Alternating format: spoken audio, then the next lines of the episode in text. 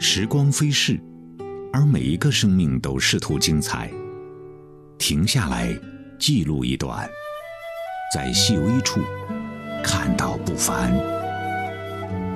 平常记录，平常生活，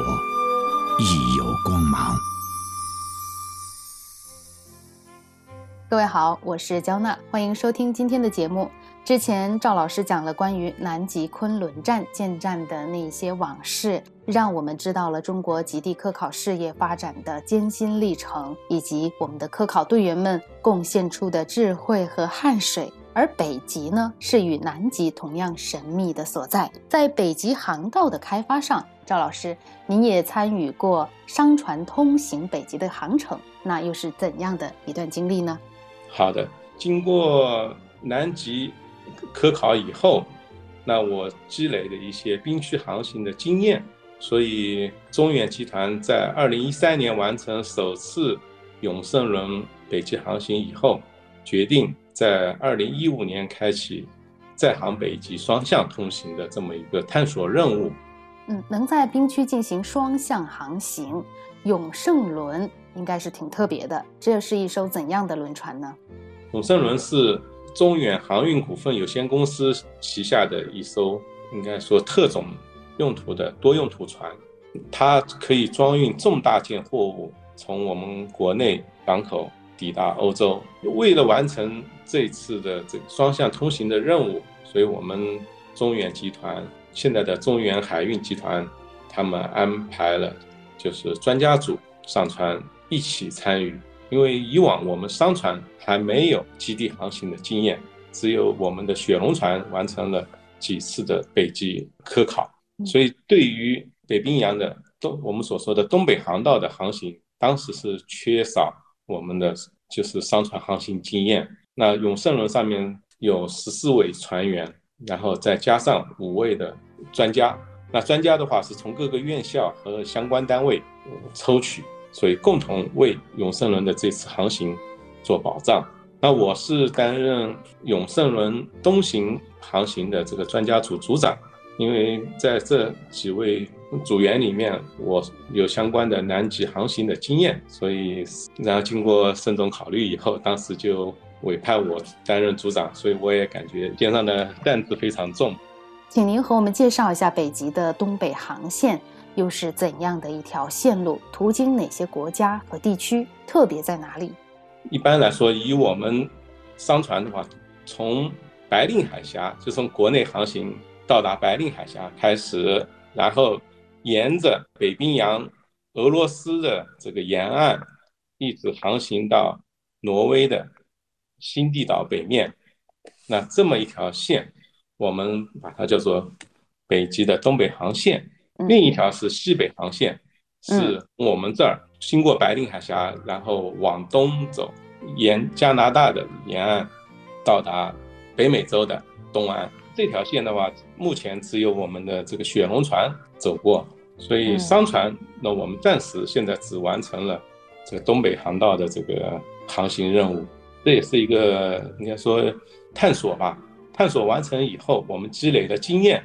为今后的常态化的运行就是做准备，所以在二零一五年，我们首次完成了这个中国商船的北极东北航道的这个通行，所以它的是意义是巨大的。双向通行指的是往返，它的路线是一致的吗？因为这次航行也是要在北冰洋的夏季来完成，所以我们正常是从七月份。那一年是从七月二十二日从开仓港出发，然后十月三日回到天津，就完成了整个的双向航行。方向是从中国大陆，然后到达了西欧、西北欧。第一次西行，我们是到达了英国，然后完成货物的从国内运送过去的这个分电设备的卸运。然后再从我们回国的时候，我是在比利时的安特卫普上船，然后再到达汉堡港，在就是一路一在各个港口分装了不同的货物，最后面从汉堡起航，从九月六日出发，九月三十日经停韩国的釜山，卸运一部分物资，十月三日再到达天津。所以这一个时间过程内的话，那我们完成了几个五个首次，可以这么讲。第一个，首次没有引航员在船引航，因为原来在俄罗斯水域航行，那我们是需要之前有申请他们的破冰船在前面破冰航行。第二，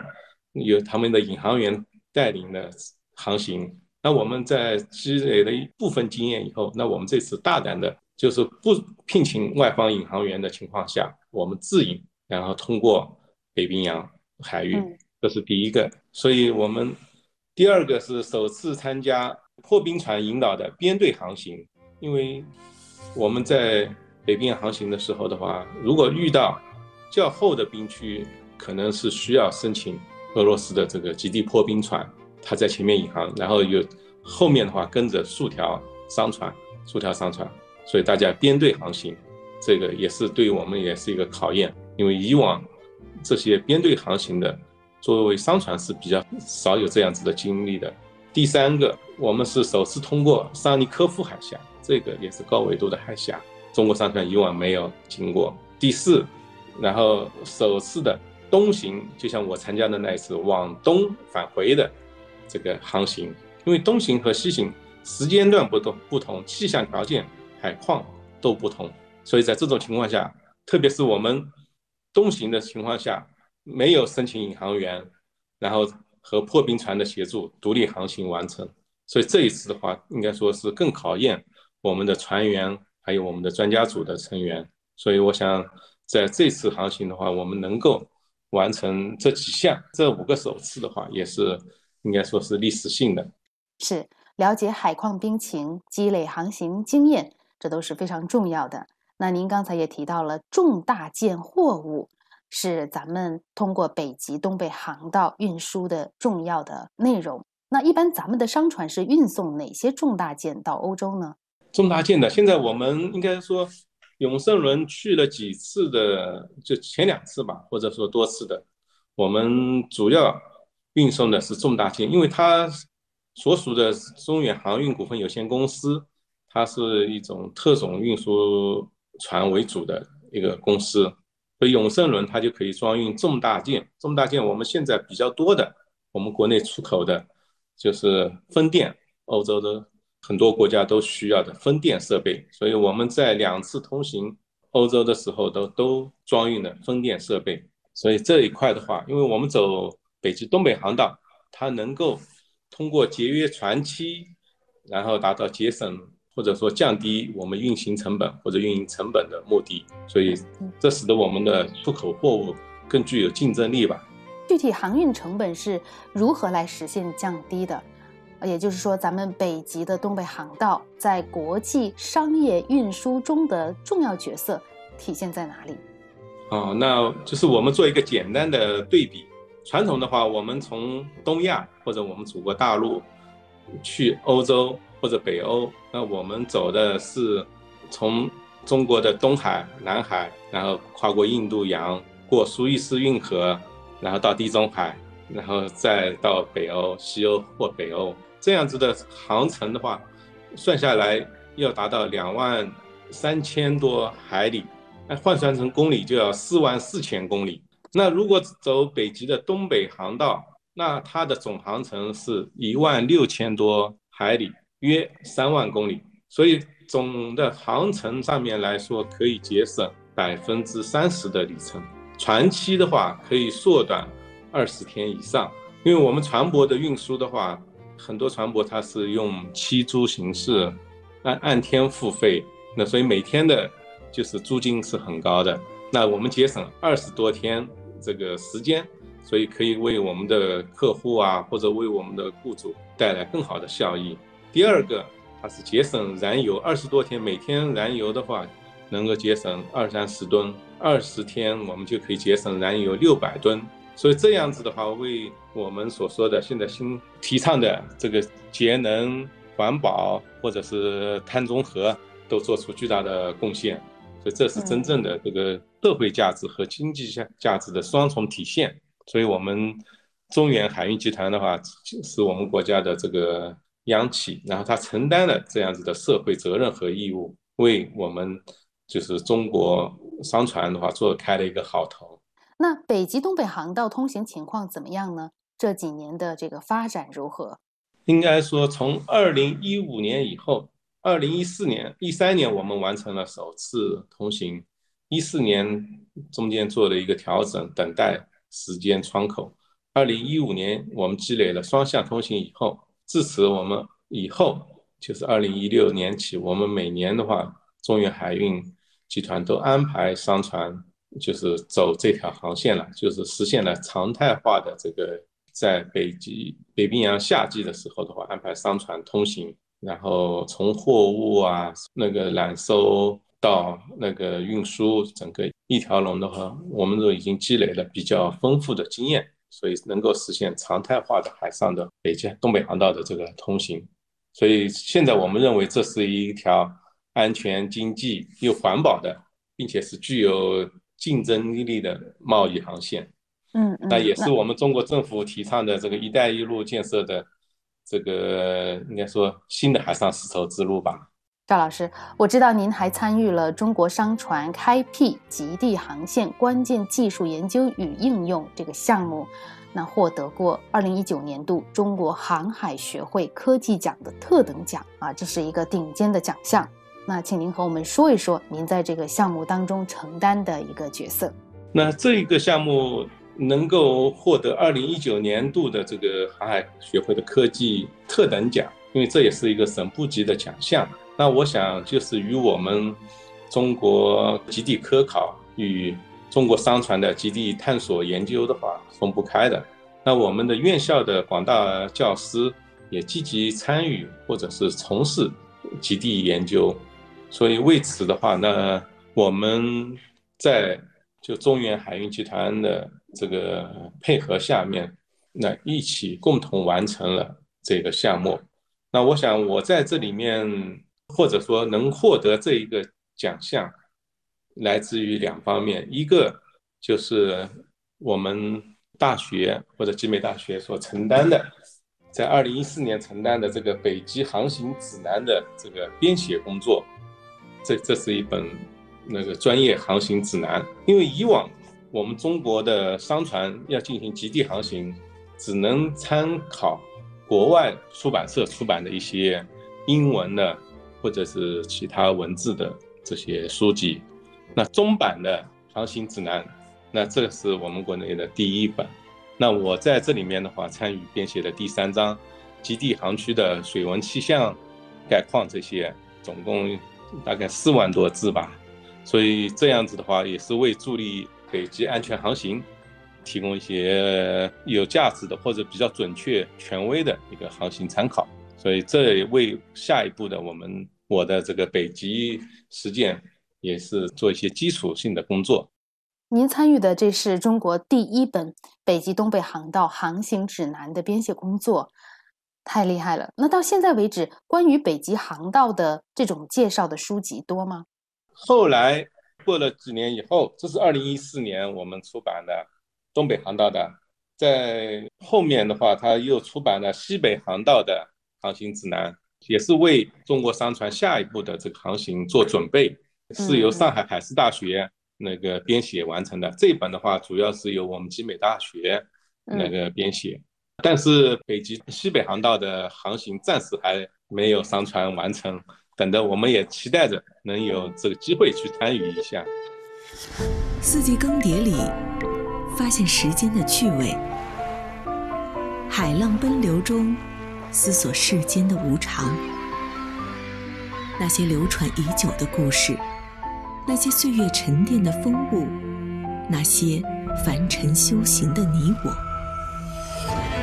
有鸿毛般轻盈的喜，也有。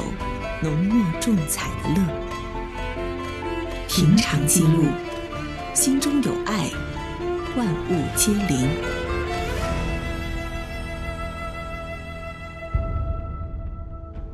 第二的话，那就是随船参加了北极东北航道的航行。那在这里面的话，从极地气象保障，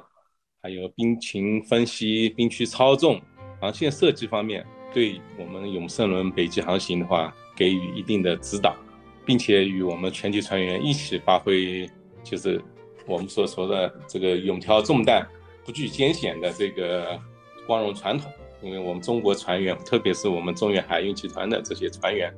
应该承担的这些历史使命，大家都是尽心尽责，然后以过硬的，应该是船艺，我们叫做船艺和严谨的作风，在岸基的指导下，因为我们还有岸上还有大量的这些保障队伍为这次北极航行做准备的，所以通过。这一次的航行，那就充分展现出我们中国船员或者中国海员的奉献精神、坚强的意志和精湛的船艺。所以在这经过了我们应该说这一次的航行，我们穿越了北海，刚才您说的东北航道的北海、挪威海、巴伦支海，还有克拉海、拉杰夫海，整个俄罗斯沿岸的这些海区，我们都给它就应该说。做了一个充分的研究，还有一个勘察。因为海图资料，它相对来说出版有一定时间，实际情况是否与它相符，我们要做一个调查，还有是核实，为我们中国商船今后的航行提供第一手的资料。还有包括极地特殊的这个磁场情况，我们的导航设备，因为在那一年我们就参与了我们北斗的极地导航的应用。因为在当时北斗还没有全覆盖，它的短报文的接收情况啊，怎么还有其他的使用方面的一些优缺点，那我们都可以在这儿进行验证，为今后的我们的极地商船的导航提供服务。所以整个经过这些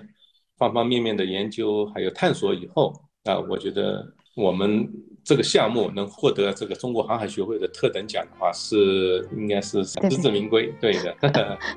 好，最后呢，请您和我们讲讲您对冰上丝绸之路的认识吧，以及中国商船在开拓冰上丝路上做出的一些贡献。那我认为的话，就我们国家在二零一七年曾经也提出了冰上丝绸之路这个倡议，这个是非常好的，它也是对。我们“一带一路”的重要补充与拓展，那对我们中俄以及周边的国家经济发展都具有非常重要的意义。所以，我们的实践应该说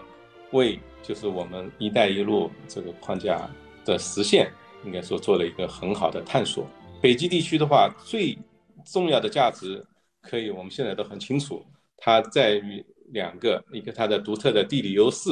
还有航运价值。第二，它的石油和天然气的储量在全球都占有举足轻重的地位。石油的储量是达到百分之十三，天然气达到百分之三十。那经过这个我们中国商船的北极航行以后，那我们中国的话与俄罗斯就开展了深入的合作，就是我们首个叫做亚马尔。液化天然气项目，这是我们中国提出“一带一路”倡议后，在俄罗斯实施的首个特大型能源合作项目。因为在这儿产出的天然气需要我们的商船运送到我们中国来，有很大一部分；还有我们的在建这个项目需要运送大量的这些设施设备，那也需要有商船完成。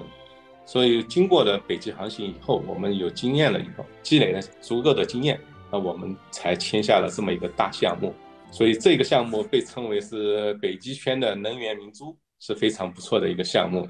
那我们就把这个“一带一路”的这个建设拓展到了北极圈以内，因为我们国家是处在北极圈之外，应该说近北极的一个国家，是不是啊？这样子，这个项目也成为我们冰上丝绸之路的一个重要支点，所以使我们有能力去拓展。应该说，北极区域的这些经济呀，或者是合作。然后第二个，应该说我们实施的这个冰上丝绸之路，那对于维护我们世界经济的可持续发展，我觉得也是具有积极重要的意义，并且还有区域经济发展，能够还有全球的均衡等方面，我想这个是有应该说举足轻重的地位，并且的话，我们。之前也一直提到的，就是说它开辟的新航线，那对于传统航线那比较来说的话，它是一个安全、经济，还有这个环保的航线。安全怎么说呢？因为我们都知道索马里有海盗，那我们商船中国商船在经过这些海区的时候，经常可能会遇到海盗的袭击，或者商船被劫持，船员生命得到威胁。但是走北极航道的话，这方面的威胁就少得多，所以船员走起来特别的开心放心。所以我想，我们就说现在新建设的这条冰上丝绸之路吧，是一个非常好的一个尝试或者是一个拓展。那当然，北极地区恶劣的环境，还有沿岸比较薄弱的那个基础设施建设，那在以后或者说在今后的这个开发中的话。还需要很多的技术和资金的支持，这是我们下一步可能在进一步探索和思考的。好的，非常感谢赵老师和我们讲述的关于冰上丝路对于我们海运强国建设的重要性的一些解析。那冰上丝绸之路应该说是对咱们“一带一路”的重要补充和扩展。当然，建设这条冰上丝路也面临着不少的困难。比如北极恶劣的自然环境，还有包括沿途薄弱的基础设施，以及现在复杂的国际形势等等。不过，我们还是期待在多方共同努力下，冰上丝路能在将来有惊艳的表现。好的，那今天的节目到这里也就结束了。非常感谢各位听众朋友的收听，感谢赵老师，我是焦娜，下期节目再会。白雪皑皑的山。下，回望着远方的家，脚步不能停下。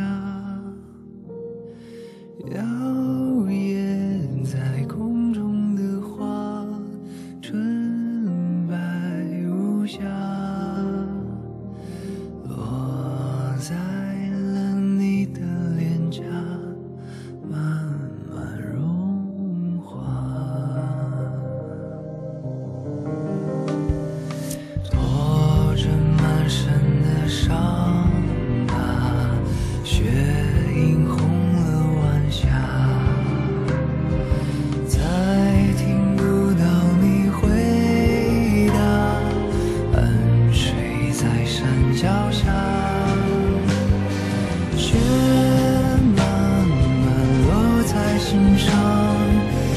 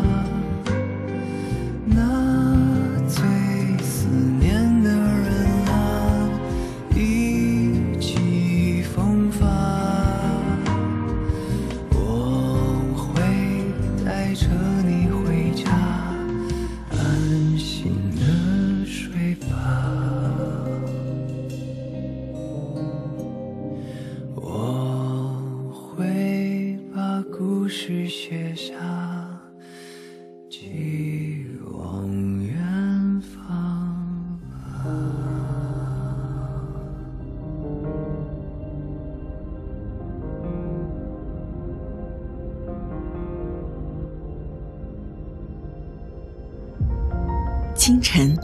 你被一缕阳光叫醒，一个瞬间，也许你会想，又是平常的一天，平常的早餐，平常的工作，平常的人和事。如果你内心有一丝失望，不妨回望过往的历史，所有的伟大与变革，其实都蕴含在平常之中。平常生活，亦有光芒。